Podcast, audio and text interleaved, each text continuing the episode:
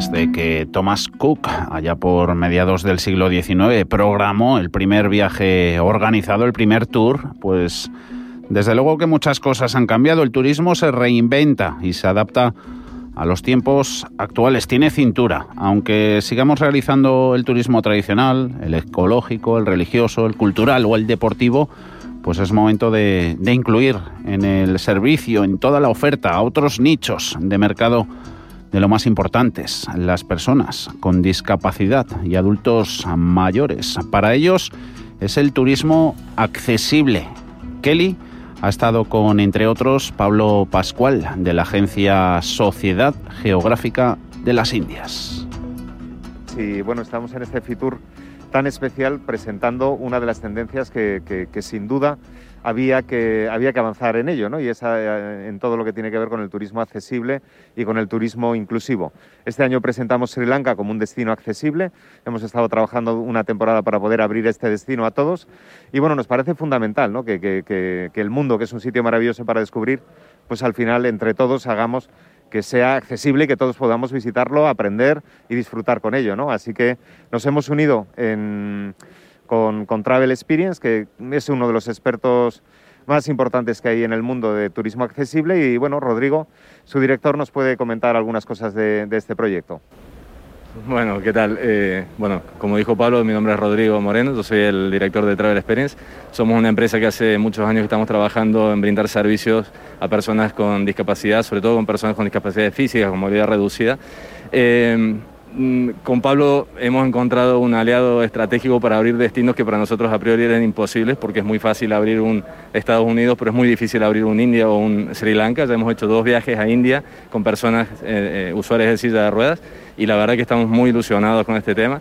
Y en lo que hacía referencia Pablo respecto al proyecto que tenemos de Tu Viaje Inclusivo, eh, es una idea que surgió el año pasado. Nos juntamos un grupo de personas que estamos interesados en desarrollar mucho más allá de, las personas con movilidad reducida el, turismo. Y, así como nos hemos unido varias capacidades para poder ofrecer servicios eh, de vacaciones y viajes para personas con cualquier tipo de discapacidad. Eh, el Juanma Montilla, el Langui, es una de las personas que se ha sumado a este proyecto eh, y la verdad que estamos encantados y, bueno, supongo que él ya te podrá contar un poquito más. Además, sí, estamos aquí con él y bueno. Bueno, digamos que yo soy el que menos experiencia tiene a nivel empresarial en este sector, pero, pero sí por la parte que me toca y porque lo vivo en primera persona como, como turista, como viajero, ¿no?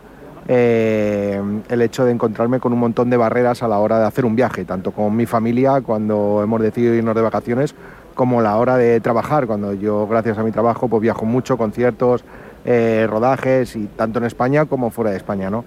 Y partiendo de ahí, pues, pues el conocer a, a Rodri, eh, luego a Pablo y, la oportunidad de, de, poder entrar en este proyecto empresarial, pues, pues fue de cabeza, sin pensarlo y decir, pues sí, vamos a intentar ayudar, aportar yo mi, pequeño granito de arena eh, eh, con la visibilidad y, ir allí, ir a, donde, a donde verdaderamente se necesita, ¿no? a ponerlo fácil.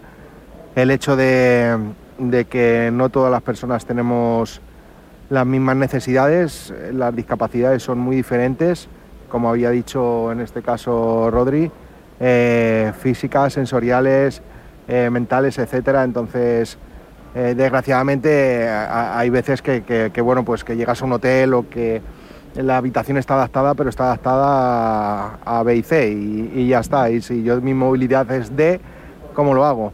Entonces, que el, usuario, que el viajero, que la familia no se encuentre con eso, ¿no? A la hora de llegar a un aeropuerto y que sí, la, la agencia de viajes al uso te ha puesto una furgoneta adaptada, pero de repente llega esa furgoneta y, el vehículo que la persona con que, lleva movilidad reducida o, que no lleva movilidad reducida pero necesita un vehículo especial mm, no se lo encuentra, ¿no? Y entonces ahí ya está perdiendo tiempo, tiene que pagar el doble de dinero porque no tenía eso cerrado o, al final mm, pierden eh, el tiempo de estar viajando, de estar visitando son problemas ¿no? que se les supone a los viajeros y sobre todo a las familias. Entonces, ostras, eso, eso motiva mucho, ¿no? El decir, el decir, vamos a poder dar ese servicio.